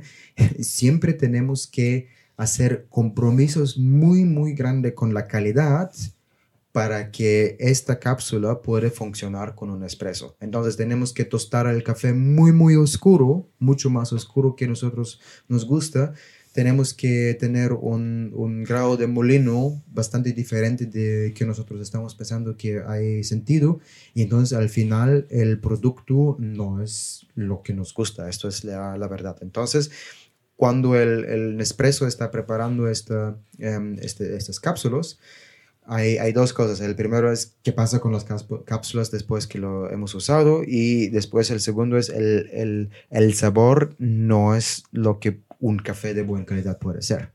Entonces, para mí no hay mucho sentido de usar estas cápsulas porque hay otros métodos que son bastante fácil y donde se puede sacar un café de muy, muy buena calidad también. Vale, pues hablemos de estos métodos, ¿no? Mm. Que se me ocurren ahora aquí en la que yo tengo, pues aquí he probado, podríamos decir el café expreso, ¿no? Tenemos también las, el café italiano, ¿no? Las veretas, las cafeteras estas que, que, hierven. Y luego habría el café filtrado. ¿Me dejo algún método así? Habría también el, el, el, estilo francés, ¿no? Que pones el café dentro y luego filtras. ¿Hay algún otro método o serían estos los principales? ¿Cómo se ¿El Chemex? Chemix, ¿qué es Chemix? Chemix es lo que tú tienes en la cocina. ¿El filtrado? Sí, el filtrado. Vale, sí, esto lo llamo filtrado. Sí, mm. el filtrado. ¿Cómo que, podrías diferenciar entre los diferentes? Sí, sí, lo que es importante de saber es cómo se desarrolla el, sabor del café cuando lo estamos tostando. Esto es el primero que tenemos que pensar. pensar como he mencionado, nosotros normalmente tostamos el café entre 11 y 13 minutos. Y la razón por qué lo hacemos es cuando se tuesta el café, hay como 10 minutos donde al principio el, café se, se, se, seca y después empieza un proceso que se llama el el proceso de Maillard. Esto es un químico que lo descubrió, que es el mismo proceso como por ejemplo en el caso de carne. Cuando lo pones en, en, en, un sartén, por ejemplo, al principio es rojo y después desarrolla como el, el sabor de, de, de, de carne ah, cocinado. Mm. Lo mismo lo tenemos con café y después de más o menos 10 o 11 minutos hay algo que se llama el, en inglés el, el first crack, porque el, el grano de café hay tanto presión de la agua que está dentro que como está explotando un poquito. Hmm. Y después de este momento empieza um, el, el, desarrollo del sabor del café. Y en el, en el café tenemos como dos sabores que son muy, muy dominantes. El primer, el sabor de, de dulce y el segundo, el sabor de, de amargo y el sabor de amargo viene de, la tostación. Entonces, si continuamos a, tostar el café hasta, por ejemplo, 13 o 14 minutos, el, sabor de, amargo al final domina el café, el sabor del dulce. Para mí, y esto es, esto es algo que es muy importante, cada persona tiene un, un gusto diferente. Para mí, el café es mejor cuando no está tostado demasiado. Entonces es muy dulce en este momento. Ah, muchas de las moléculas de, glucosa ah, desarrollan los diferentes sabores que estamos, ah, que estamos viendo cuando estamos bebiendo el café. Y justo después de, este momento de first crack, como he explicado, el café tiene mucho más dulce, mucho más fragancias. Um, en, el, en, en, en, el café hay más que, más que 800 tipos de, de, fragancias que se pueden, que se pueden, que nosotros como, como, como, consumidores podemos um, uh, sentir en el café. Y si a, la gente le gusta, por ejemplo, algo que es más dulce, que, tienes más, que tiene más notas florales, es importante elegir un café que tiene una, tostación más ligera. Para este tipo de café, lo mejor tipo de, preparación es el filtro. Entonces, porque en el filtro, todo, todas las fragancias, todo esto dulce sale mejor y no hay tanto presión en el café y, esto es mi, mi manera preferida de tomar café.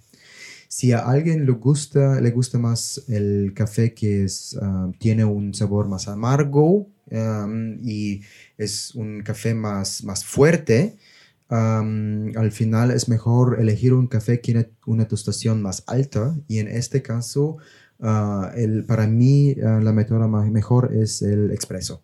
de espresso. sí. Algo que hay que pensar es que cuando estamos tostando el café, lo más tostado, todo lo que es orgánico en este café y todos los, los, los químicos o todas las moléculas se están, ah, están, están desapareciendo. Mm. Entonces, lo más tostado, menos cafeína hay en café. Entonces, nosotros cuando estamos pensando en un café fuerte, esto no es fuerte porque hay mucha cafeína, pero es fuerte porque hay un sabor muy amargo de quemado. Entonces, en el café, que es más ligero, hay más cafeína. Eso es muy interesante. Curioso, o sea, el café más, el café filtrado, que es más suave de gusto, que es, ¿no? que es el que hemos tomado esta mañana, por ejemplo, que me estás educando tú también.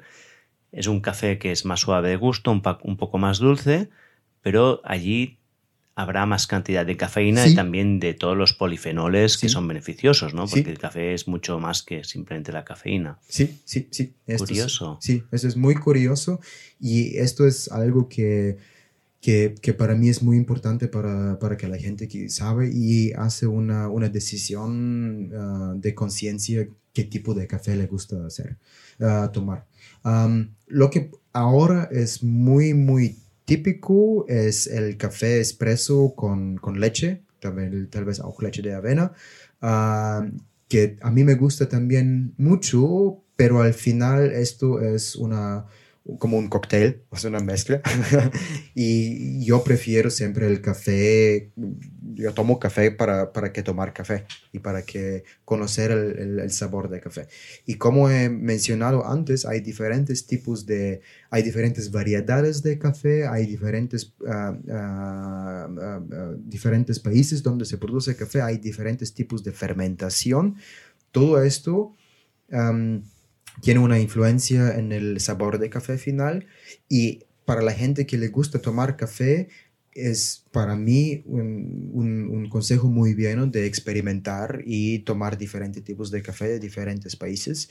Ah, hoy en día hay, hay una cantidad grandísima de tostadores pequeños en, en Barcelona. Hay, por ejemplo, más de 50 tostadores pequeños y hay sentido de si alguien quiere experimentar un poco más de café, que busque un tostador. Y yo creo que ah, para la gente que le gusta experimentar y que le gusta um, encontrar el mundo de café, es un consejo muy bien bueno um, encontrar una tostadora um, cerca de donde usted vive y que habla con, la, con el propietario qué tipo de cafés hay, ah, cómo se pueden preparar estas, estas personas normalmente saben mucho de café y pueden dar, un consejo para que se empiece una, una, um, un proceso de encontrar el mejor café para, para, ustedes. Muy bien. Y no sé si los otros tipos de, de preparación, ¿no? por ejemplo, la, la típica cafetería italiana, mm, ¿qué tal es la calidad que sale de allí? Al final es lo más importante es el café mismo. De un café de mala calidad no se puede sacar un café bien. Pero de un café de buena calidad se puede sacar un café bueno de diferentes métodos. Entonces, yo, por ejemplo, como tú creo, yo tengo diferentes tipos de preparación en mi casa. Por ejemplo, en el, empiezo el, el, día con un espresso y después me voy a la oficina y me preparo una cantidad grande de café filtro que lo tomo todo el día. Y cuando salgo con alguien a tomar un café to, tomo normalmente un flat white que es un café espresso con leche. Um, y los diferentes tipos de café son una experiencia de mí, para mí que es, que es que me divierta. Es lo mismo con, con el vino, por ejemplo cuando tomo vino tinto, nunca tomo siempre el mismo vino tinto, pero, pero me, me, gusta experimentar y conocer a mí mismo qué tipo de, de sabores me gustan. Entonces la cafetera italiana es un buen método que es bastante barato y también que es bastante, bastante económico en, en el sentido de medio ambiente. Eh, no tengo las, las, cifras exactas, pero yo pienso que, por ejemplo, preparar un café expreso, comprar una máquina, dejarla calentar como media hora antes, que, antes de que yo pueda hacer un café, es algo que no es tan bueno para medio ambiente, ambiental como, por ejemplo, la, el café filtrado donde tienes que hervir agua una vez y después tienes café para todo el día. Entonces creo que eso también es uh, un, un, argumento que para mí es para, para, el café filtrado. Vale, por último, el estilo, podríamos llamarlo café turco o el café como en la French Press, que diríamos que es que lo dejas en el agua directamente y luego filtras desde el café con agua. ¿Esto tiene, cambia algún tipo, la, de alguna manera, la propiedad del café? En este caso estamos, hay, hay sentir de hablar un poquito de, de, del, del, grado de molino. Es muy importante de saber qué tipo de preparación de café requiere qué tipo de grado de molino. Más o menos 20, entre, entre 20 y 25% del café son, se, se extractan cuando preparas un café. Entonces 20%, 20 del, del, del, grano um, quedan en tu taza y, y tú lo bebes. Um, y lo que no quieres es que demas, demasiado menos de, del grano queda en tu casa, esto, en, en, en, tu, en tu taza. Esto se llama under extraction, uh, una extracción que no es suficiente. Uh -huh y no quieres que extractes demasiado del café porque en este caso es, es muy, muy amargo. Vale. Um, entonces, por ejemplo, para una French press, para que tienes un sabor muy bueno, tienes que elegir un, un, un tamaño que es bastante grueso para que no extractes demasiado, porque en este caso el tamaño del, del grano es bastante grande y cuando está sumergiente en la, en la bebida no se extracta demasiado del café. Vale. Al otro lado tienes, por ejemplo, el café expreso, entonces tienes que elegir un grado que es muy, muy, muy pequeño para que cuando la agua que sale y es entre como 30 y 40 segundos pueda extraer um, suficiente para, uh, de, del café para que tienes un, un cuerpo bastante voluminoso en, en la taza. Entonces, al final, todos tipos de extracción, porque al final esto de preparar un café es extrajar, ex, extragir el, el, el, café del grano, todos tipos de extracción son buenos, no hay un tipo malo. Hay que saber qué tipo de molino hay que elegir para, para este tipo de extracción. Wow, es súper interesante, ¿eh? realmente sí. es, es, un mundo como, como el vino, bueno, cualquier producto, supongo que hay las sí. sutilezas y la complejidad son, bueno, increíbles, ¿no? Hay, hay, mucha gente que trabaja también en, en, en Europa en este, en este mundo. Uh, estamos pensando de tostadoras, estamos pensando de baristas, toda la gente que están trabajando en la, en la hotelería, gastronomía, saben bastante para el café porque hay mucha gente que bebe café. Yo no sé cómo es en España, pero en Alemania 80% de los adultos toman café cada día, que es mucho. Y el café es el, la bebida más preferida que se toma, por ejemplo, más que vino y cerveza uh, juntos. Wow. ¿Es la bebida más tomada del mundo, el café? Um, esto no lo sé, no lo sé. Yo creo que en muchos países en Europa sí, todavía el mundo de, o, el parte del mundo que es um, um, toda la Asia, por ejemplo, y África, no tienen acceso al café como nosotros y entonces en estas partes del mundo se toma muchísimo té y otras bebidas. Entonces al, nivel mundial no lo sé, pero en Europa y América del Norte estoy casi seguro que es la bebida más tomada. Muy bien. Pues uh, si te parece dejamos ya el mundo del café aquí y yo me gustaría terminar, siempre lo hago en las entrevistas, con una pequeña parte personal y es que para conocerte más y hago unas cuantas preguntas rápidas, ¿te parece bien? Sí. Son preguntas que yo te lanzo, a veces llevan a algún sitio y a veces no. Siéntete libre de decir, no tengo respuesta para esto. Y la primera, la primera sería ¿cuáles son algunos de los libros que te han influenciado y que recomendarías? Vale, para mí tengo que decir que mis padres son ambos profesores de literatura. Entonces yo soy un aficionado de, literatura de, ficción. Ah, no estoy una de las personas que está ah, leyendo muchos, ah, muchos libros que son de, científicos. Pero puedo recomendar o puedo, puedo decir para un, un libro de café que para mí era el libro que, que me, me, me, ayudó a, a, entender mucho de este mundo, que es el, uh, el libro se llama Coffee, es muy simple, y es de un profesor de, de, de Inglaterra que se llama uh, Robert Thurston, y que trabajé en, en, en, los años 2005 hasta 2008 creo con una multitud de 20 o 30 profesionalistas que um, hacían una descripción de diferentes partes de la, de la, de la cadena de valor, de, de, de los beneficios para, para, la salud, por ejemplo, de todo lo que hemos hablado.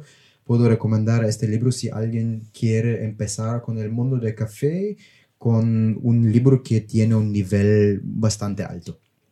Y a nivel personal, ¿cuál es tu novela preferida? Yo soy un, un aficionado de, de, ciencia ficción y hay muchos libros que, que, me gustan, pero por ejemplo hay un, un, autor de América que se llama Dan Simmons, que me gusta muchísimo, que ha escrito algunos libros que se llaman Los Cantos de Hiperión.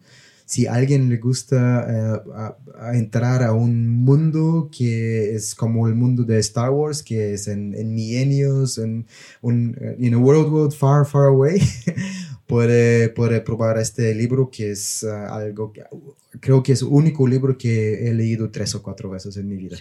Y, para, y además ahora es muy relevante, ¿no? Porque en este libro se habla mucho de la inteligencia artificial. Sí, También es uno de mis libros favoritos. Muy por bien. cierto. Perfecto. Y al final, yo creo que a, mí que lo que me gusta muchísimo es también explorar libros que, que, son, que son clásicos, por ejemplo, de, no sé, de o de, de, Charles Dickens, porque siempre me estoy pensando cómo era el mundo hace 200 o hace 300 años y cómo he cambiado y qué son las cosas que estamos haciendo correcto y qué, qué podremos cambiar como, como especie para que, para que haya comunidad en, en mil años, otra vez, o no otra vez, pero todavía. Muy bien. ¿Cuál ha sido un, cuál es tu error favorito, el que has cometido, o un error que, que lo fue en su momento, pero que luego resulte ser una, una valiosa lección? yo creo que cuando empecé con, con, nuestra empresa, con Caventura, tenía un, un, medio año donde estaba pensando en, en, en, café y en este proyecto. De verdad es como un, un hobby, como un proyecto. Y estaba me estaba metiendo demasiado en cosas que son muy interesantes, pero no importantes. Por ejemplo, uh, cómo, cómo, ah, cómo, hay que hacer el diseño del empaque, cómo hay que tostar el café en una manera perfecta para que, sea, para que tenga perfecto, un sabor perfecto, cómo hay que elegir el café que podría ser, podría tener la calidad mejor. Y todo estos son, son cosas que son muy, muy relevantes, pero cuando empiezas una empresa, hay que siempre pensar no en el producto, pero en el consumidor o el comprador. Y después de seis meses estaba pensando, vale, yo he invertido seis meses de mi vida en algo que la, la, verdad es que no es relevante para mi empresa. Y desde este momento estaba pensando o estoy pensando siempre en ponga el consumidor o la gente que va a, comprar tu producto en el primer lugar y cuando sabes lo que ellos quieren, entonces tienes que pensar en qué producto puede, uh, puede ser perfecto para estos consumidores.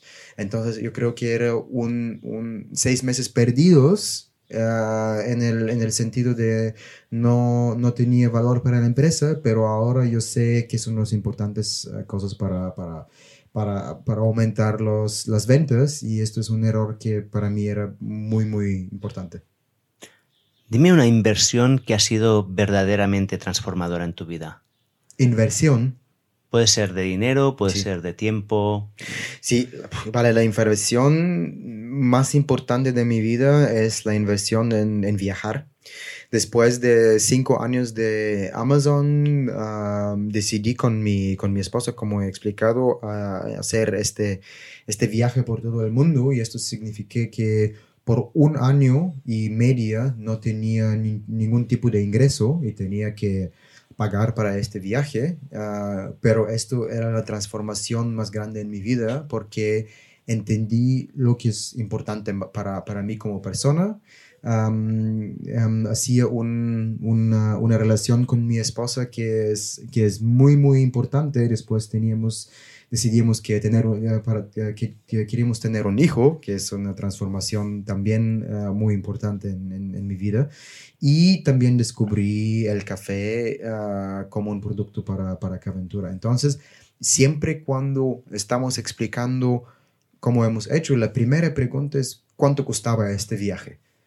Y yo, yo siempre estoy diciendo que no es importante cuánto cuesta, porque tú puedes estar en un hotel de cinco estrellas o puedes estar en una cooperativa de café al final. Es importante que sacas de este viaje y que, quieres hacer con tu vida. Entonces, eso es la inversión creo que más grande o más importante en mi vida. Realizaste lo que se llama la travesía del héroe. Ah, sí. saliste a viajar y te transformó como persona. Sí, exactamente, sí. Muy bien, y mi última pregunta sería si crees que hay algo que te tendría que haber preguntado que no lo he hecho. déjame pensar. no, no creo. Creo que, creo que esta entrevista era muy, muy divertida para mí y yo he contado casi todo de, de mi vida que es importante para el tema del café. Y sí, ya. Muy bien, Georgi, ¿dónde te puede encontrar la gente y sobre todo, ¿dónde te pueden comprar café?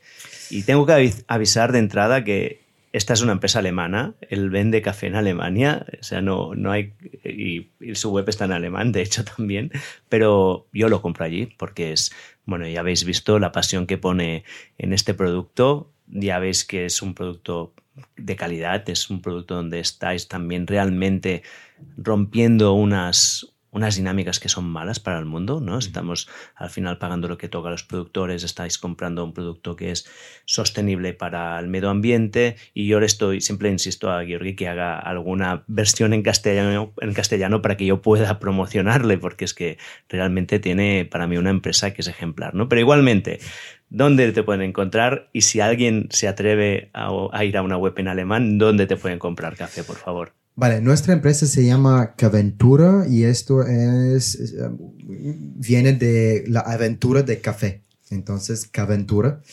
El sitio de web es caventura.com. Uh, sí, todo es en alemán, pero yo creo que la mayoría de los de los web browsers hoy en día tienen una posibilidad de, de, traslación, entonces ah, creo que esto sería posible.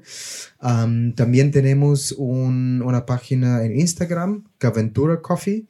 en esta página se puede ver quién, quién somos y qué estamos haciendo. Y si a alguien le gusta, puede encontrarme también en LinkedIn. Ah, mi nombre es Georgi Jalev. Esto es eh, D-J-A-L-E-V. Pondré el enlace, el enlace en, los, en, en, la descripción del artículo. Sí, y si alguien quiere solo hablar de café o tiene preguntas, con mucho gusto estoy disponible para, para responder cualquier pregunta. Muy bien, Georgi, me ha encantado esta entrevista, muchísimas gracias. Tiene muchas ganas de hacerlo. Tengo que decirte que tenía un poco de miedo porque, claro, tú no eres nativo de, hablar en castellano, o sea, eres búlgaro y, o sea, tienes un castellano fabuloso. Has transmitido una pasión y un conocimiento sobre el café que a mí me ha dejado impresionado, así que muchísimas gracias. Gracias, Oriol, también. Era un placer hacer esta entrevista y yo soy un, un, fan de tu podcast. Ah, siempre estoy escuchando todos los, ah, los episodios y estoy muy orgulloso de ser invitado aquí. Gracias. Y así termina otro episodio de Gente Interesante. Si te ha gustado, te animo a que lo compartas con la gente que amas. También te agradeceré que lo valores y dejes un comentario en la plataforma donde lo escuchas. Este es el mejor regalo que me puedes hacer para ayudarme a crecer. Por cierto, aparte de este podcast, publico una newsletter semanal donde te cuento cómo puedes vivir más y mejor. Es gratis, es fácil de apuntarte y también de darte de baja. Me encontrarás en oriolroda.com. Ya hay más de 70.000 personas que están suscritas. Y finalmente me puedes seguir en redes sociales buscando simplemente Oriol Roda. Y con esto termino. Nos vemos la semana que viene. Mientras tanto, cuídate a ti y si puedes a alguien más.